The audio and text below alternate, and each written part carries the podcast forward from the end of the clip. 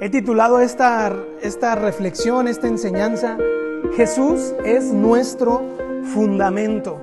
Lástima que no está aquí nuestro hermano Juan, el arquitecto, sino para preguntarle qué, qué entendía él por fundamento, ¿no?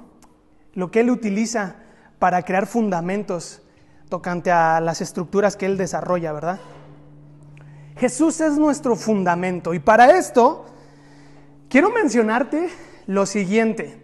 México es una cultura en la que se expresa a través de dichos, de refranes y hasta de frases. Todo hacemos chiste de nuestra forma de expresarnos, ¿no? Y hay un refrán que a mí me gusta mucho. Crecí en una familia donde todo era por metáforas, por parábolas, todo era a cuestión de refranes. Y aquí, mire, también se siente identificada porque luego nos echamos ahí nuestra competencia de refranes. Y dice un refrán mexicano, no sé si en otros países lo conozcan, pero dice así, tanto peca el que mata a la vaca como el que qué, como el que le agarra la pata.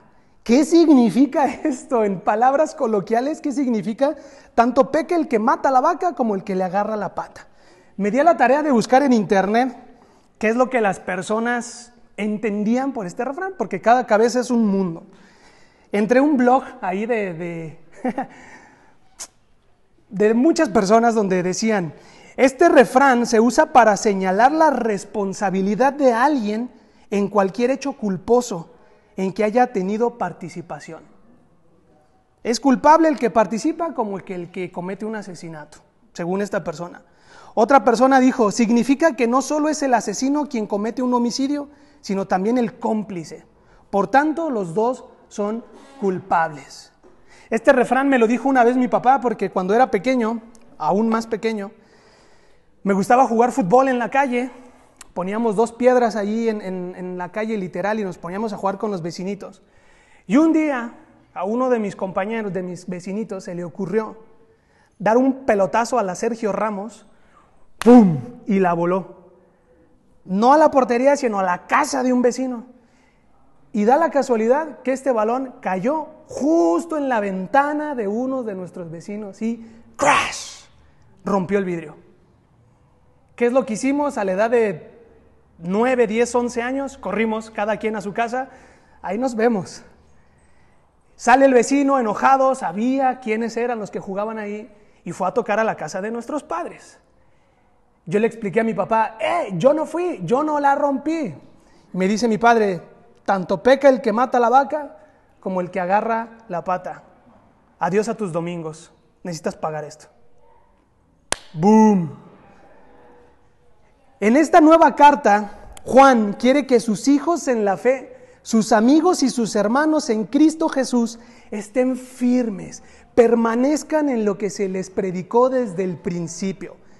¿Qué tiene que ver el refrán con esto?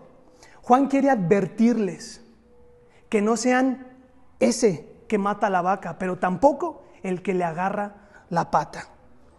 No, no quiere que tengan nada que ver con la vaca, como, como explica el refrán, el refrán. Perdón.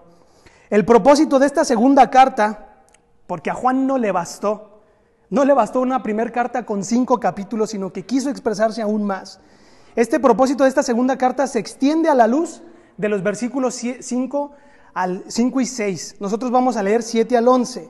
Entonces, para, leer, para entender este propósito, necesitamos eh, leer perdón, los versículos anteriores. Así que te voy a pedir, por favor, que me acompañes ahí a segunda de Juan, capítulo 1, versículos 5 y 6. Y dice así el autor, leo en NBI. Y ahora, hermanos, les ruego que nos amemos los unos a los otros. Y no es que les esté escribiendo un mandamiento nuevo, sino el que hemos tenido desde el principio. Versículo 6. En esto consiste el amor, en que pongamos en práctica sus mandamientos. Y este es el mandamiento, que vivan en este amor, tal como ustedes lo han escuchado desde el principio. Como parte del contexto de la carta, de esta segunda carta, Juan retoma el problema que ya mencionó a lo largo de primera de Juan. Falsos maestros enseñando falsas doctrinas, en otras, otros eh, autores dicen herejes, los mencionan así.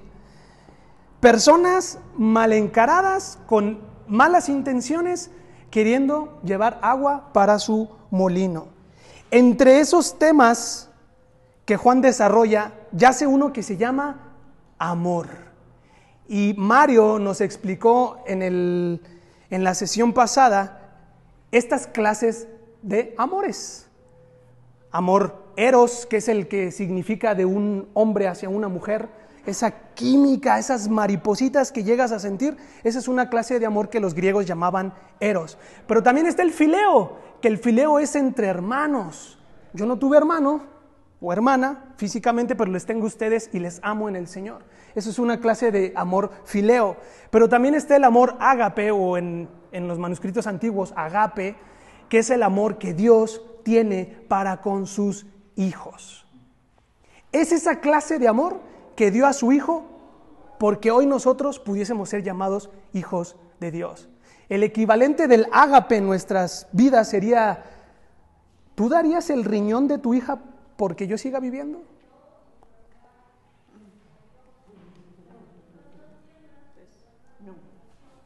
Dios lo hizo. Cuán tierno amor el de mi Salvador, dice un corito.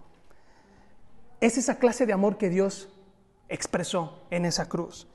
Pues Juan retoma ese, ese tema del amor y lo lleva a otro nivel. Desea que no olviden la importancia de atar a su cuello el mandamiento del amor. Y dice así, en esto consiste el amor. Si no sabes qué es el amor, dice Juan, que pongamos en práctica los mandamientos de Dios. Y esto se puede prestar para hacer argumentos morales, de que si no cumples entonces no eres. No creo que Juan esté diciendo eso, como para utilizarlo para avergonzar a nuestros hermanos, para mandarlos al infierno, para decir que ya no pertenecen más a esta expresión de, de comunidad. No creo que Juan esté diciendo eso. Juan quiere enfatizar varias ocasiones, presta atención ¿eh? a los verbos y a las acciones porque allí está la teología en lo que dice él. Juan pide a sus lectores que practiquen, que vivan, que permanezcan y que anden, que caminen en lo que Dios les ha ordenado. Fíjate bien, practiquen, vivan, permanezcan y anden. Ahí en esas acciones está la teología. De ahí pudiésemos hacer todo un argumento de qué es lo que significa el amor en Juan 2. Y Juan termina diciendo, y Dios nos ha ordenado que nos amemos los unos a los otros. Alguien puede que me, que me, diga, Esaú, pero ¿qué rayo significa que nos amemos los unos a los otros? ¿Cómo se ve eso en la vida práctica? Se escucha muy bonito, dijo Atanasio. Inclusive lo puedo decir hasta en una respuesta correcta, pero en la vida cotidiana no sé lo que significa, repruebo. Bueno, en el contexto de primera y segunda de Juan, Amarse unos a otros significa vivir el ágape de Dios en comunidad. Recuerda, Juan enfatiza la comunidad, la familia de Dios. Si quieres cumplir los mandamientos de Dios, cerciórate de que estés viviendo el ágape de Dios en comunidad. De nada sirve, será un amor como el que algunos salmistas contemporáneos cantan, ¿no? Entiéndase con ironía. Amarse los unos a nosotros, a los otros, perdón, significa vivir el ágape incondicional, sacrificial de Dios en comunidad. Cosa que los falsos maestros no hacían. No vivían el ágape de Dios. Al contrario, dice Juan que se salían de la comunidad para vivir paganamente.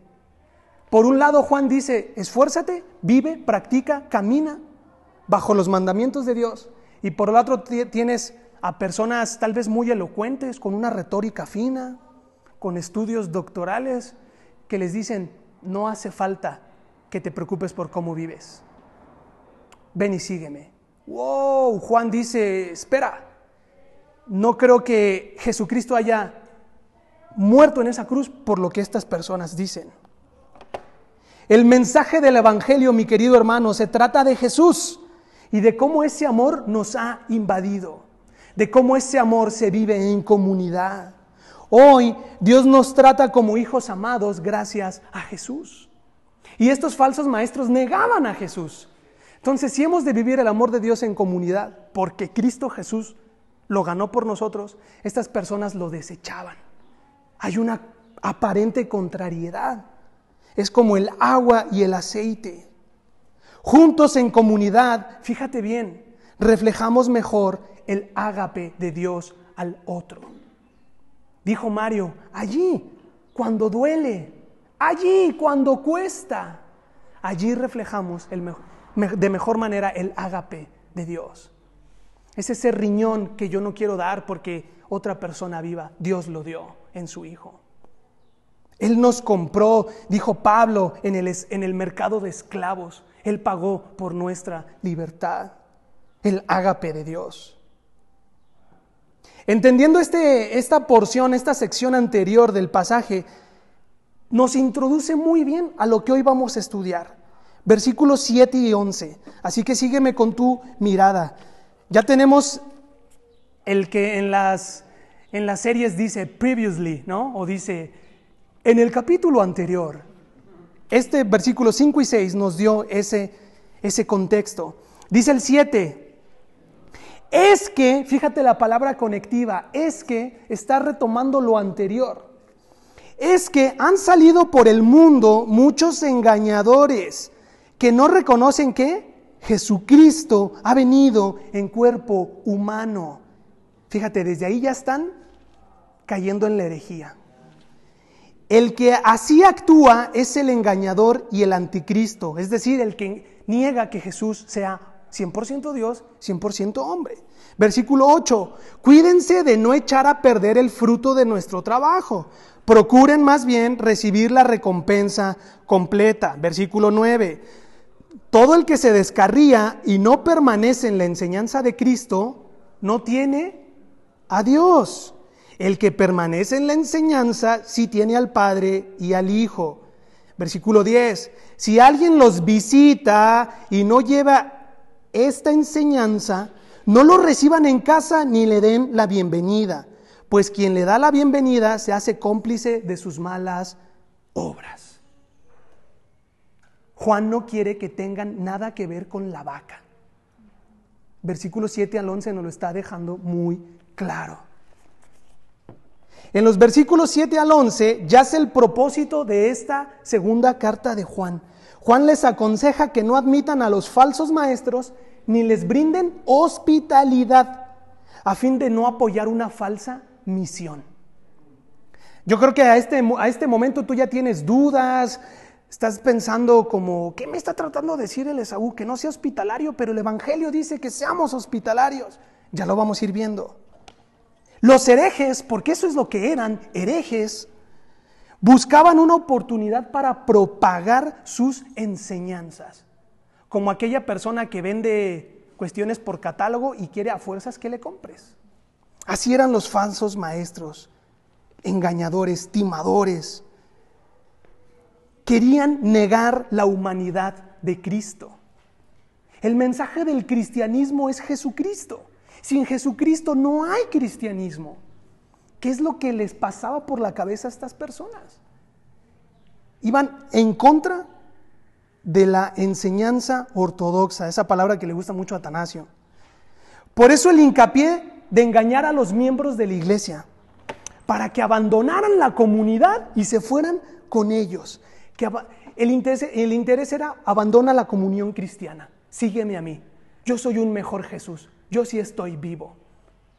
Yo no soy un espíritu. ¡Wow! ¡Qué fuerte!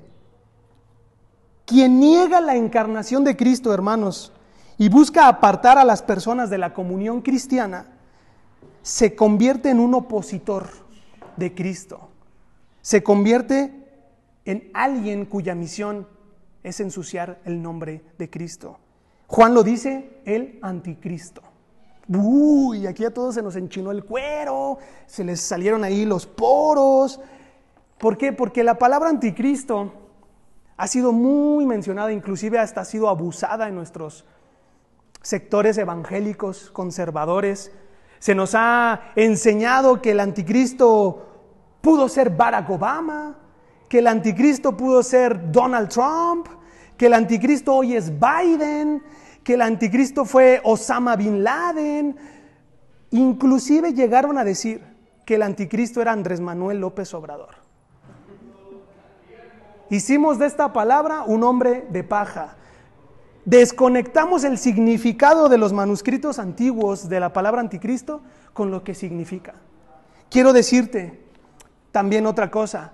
La palabra anticristo también es un pilar fundamental dentro de la doctrina dispensacionalista. Aquella doctrina de los últimos tiempos que te enseña siete dispensaciones o siete fases que se cumplen una tras otra y el anticristo es una de ellas. Cuando venga el anticristo estamos en los últimos días. No lo sé, creo que los últimos días empezaron desde que Jesús ascendió a los cielos. Anticristos han habido muchos. ¿Por qué? Porque anticristo, según Juan, es todo aquel que se convierte en opositor de Cristo, todo aquel que sea contrario a lo que Jesús es, enseña y modeló. Abusados porque nosotros también podemos ser anticristos en la vida cotidiana. Decir Jesús, Jesús, pero en la vida práctica negarle. Uno de sus discípulos también dijo, tú eres el Señor. Mira, hasta se me enchina el cuero. Y Jesús le dijo, mejor cállate porque me negarás tres veces antes de que cante el gallo. Y así fue, se cumplió. De cierta manera, él también fue un anticristo.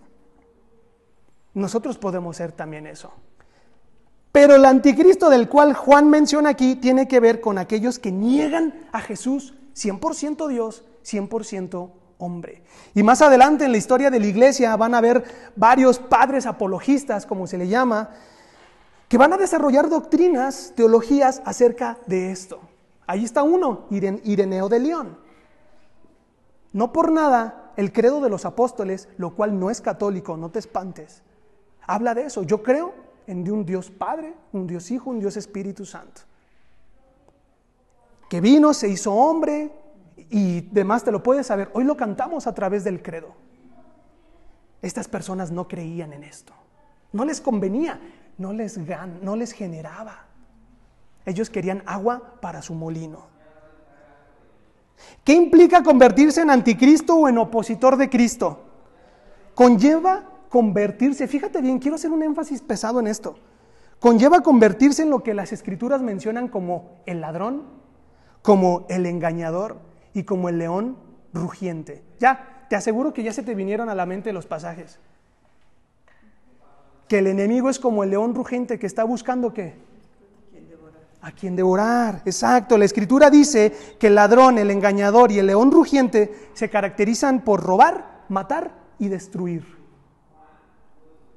Hoy, en la actualidad, hay muchos anticristos vestidos con corbata y con traje, con un escenario negro y luces de colores, enseñando falsas doctrinas. Y sabes que hay muchas personas que levantan su mano y dicen amén. ¿Por qué? Porque no conocen la escritura. Tanto el que mata la vaca como el que le agarra la pata. ¡Bum! Ellos sin saberlo están agarrándole la pata también a la vaca.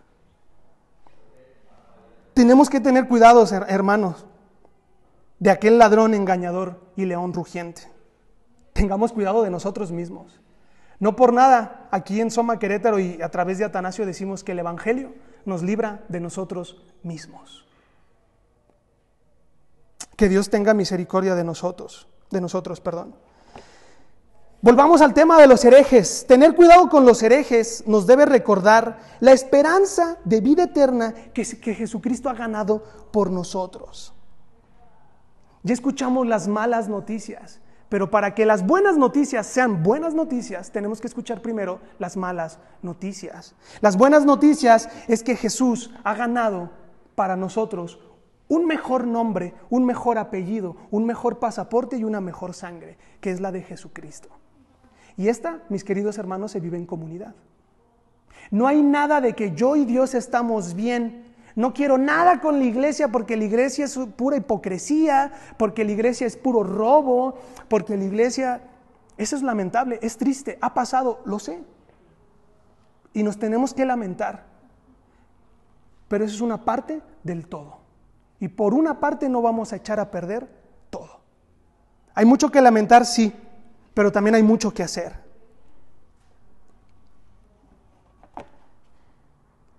Por eso Juan dice, procuren más bien recibir la recompensa completa. No te vayas con ellos, no eches a perder nuestro trabajo, dice Juan. ¿Cuál trabajo? El de la predicación de la palabra de Dios por todos aquellos apóstoles. Ese mensaje que recibieron desde el principio. Juan hace mucho, utiliza, nosotros le llamamos como un juego de palabras. Desde el principio, hace eco al Génesis, desde el principio Dios creó los cielos y la tierra, pero cuando también él hace énfasis en Jesús, que él ya estaba desde que se creó todo, dice Jesús, el verbo ya estaba desde el principio y habitó entre nosotros. Y nosotros le vimos, vimos su gloria como, la, como el unigénito del Padre.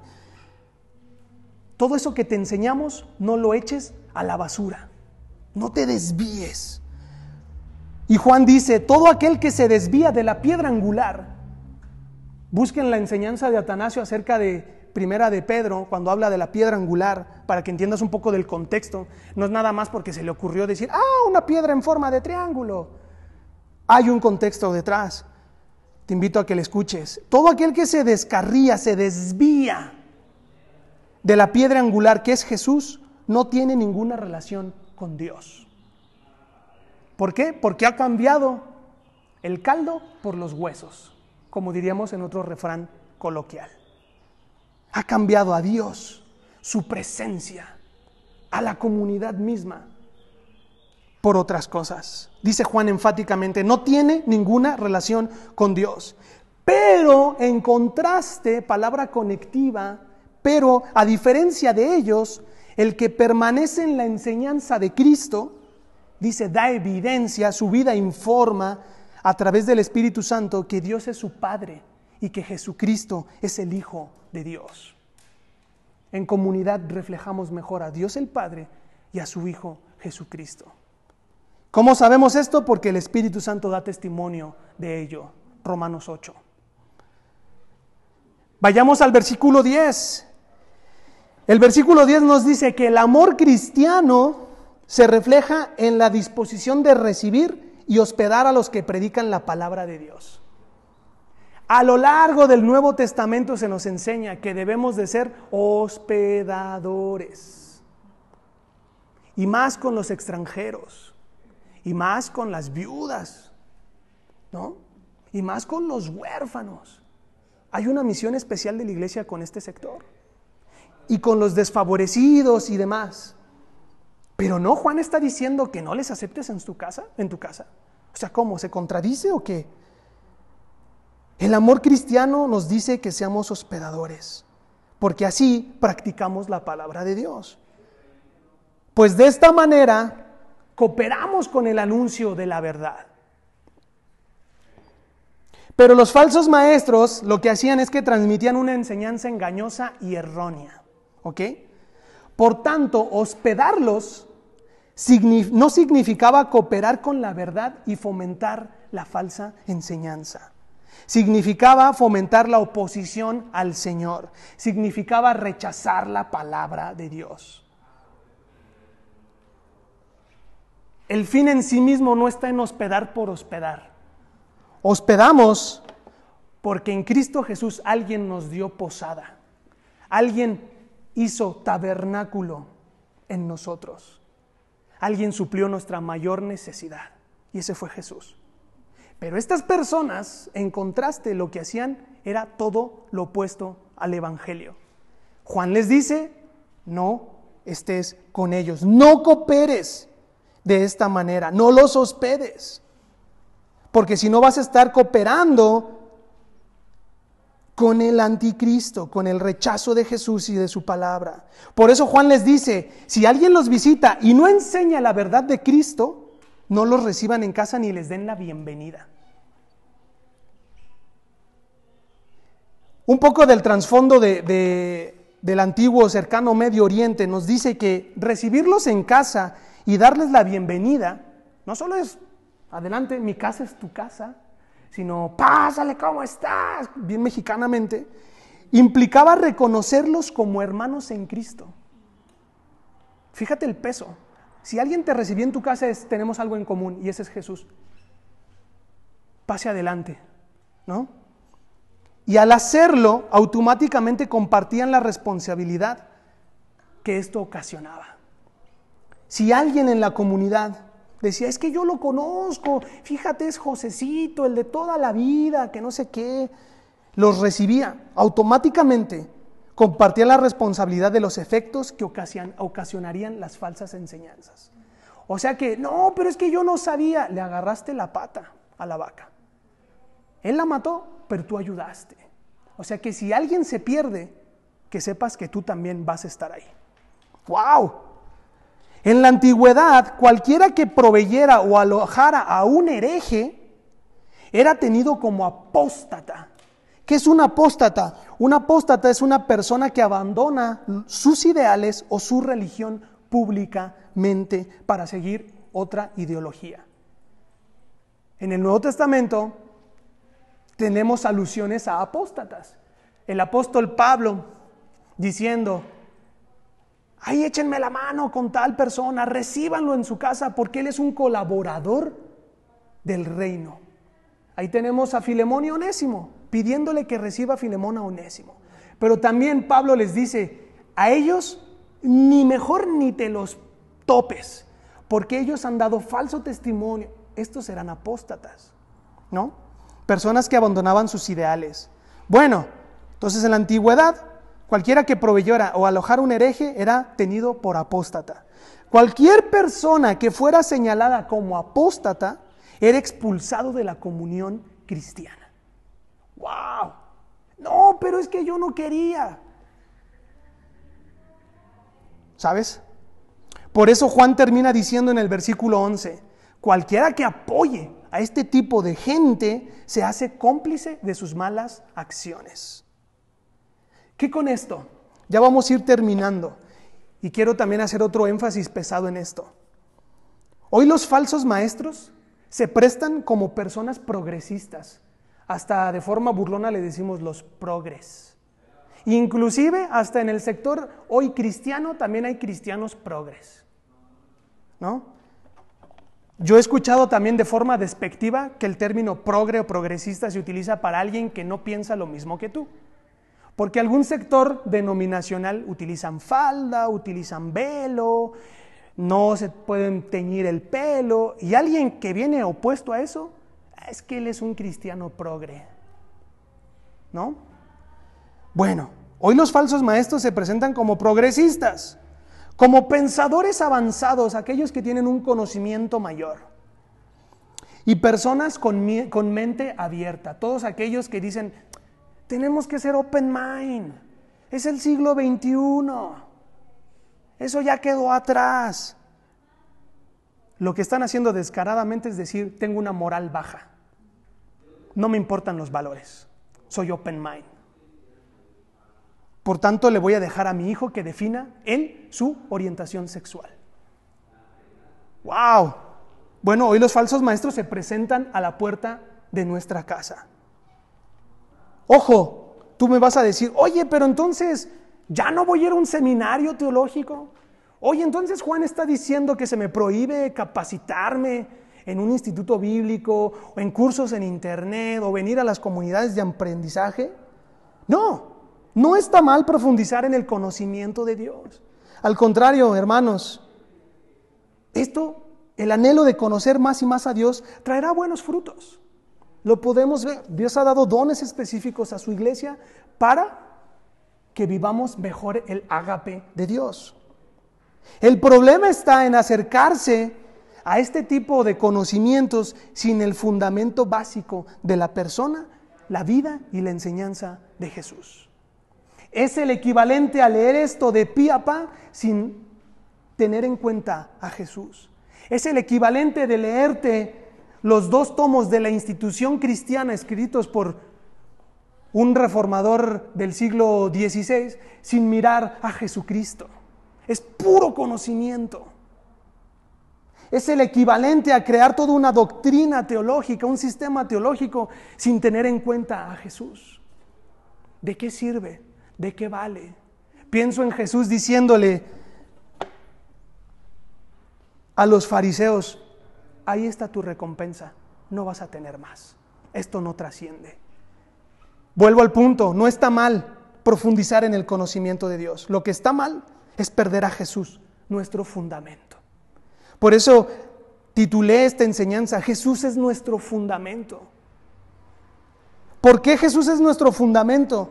Porque solo en Jesús vale la pena construir.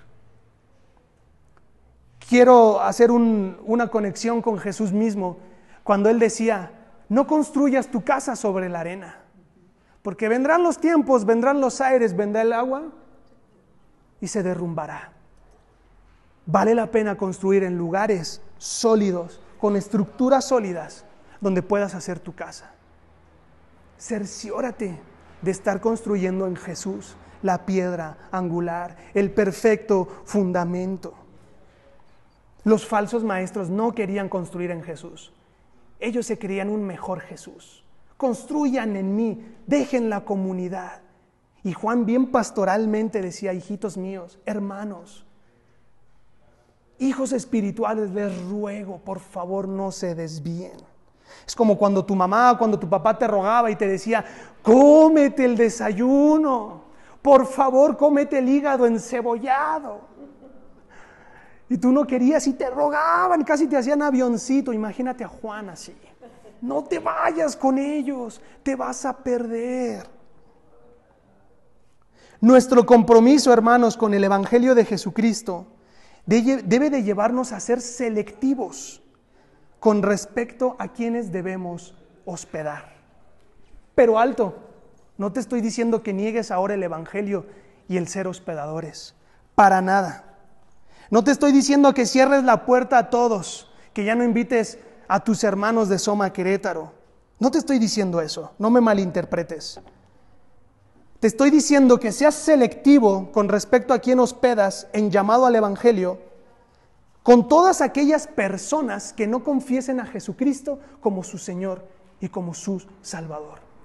todas aquellas personas que digan Jesús no sirve, Jesús no vale, Jesús no es suficiente, yo te diría, con ellos no tengas nada que ver. No los invites a tu casa, como dice Juan.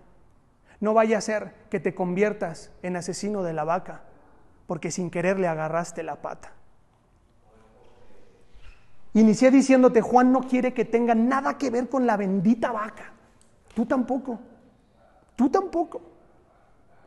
Y hoy hay muchas personas en cualquier parte de las esquinas con un carrito así y con muchos folletitos. Y dicen, te regalo uno. Un tratado que empieza con A y termina con ya.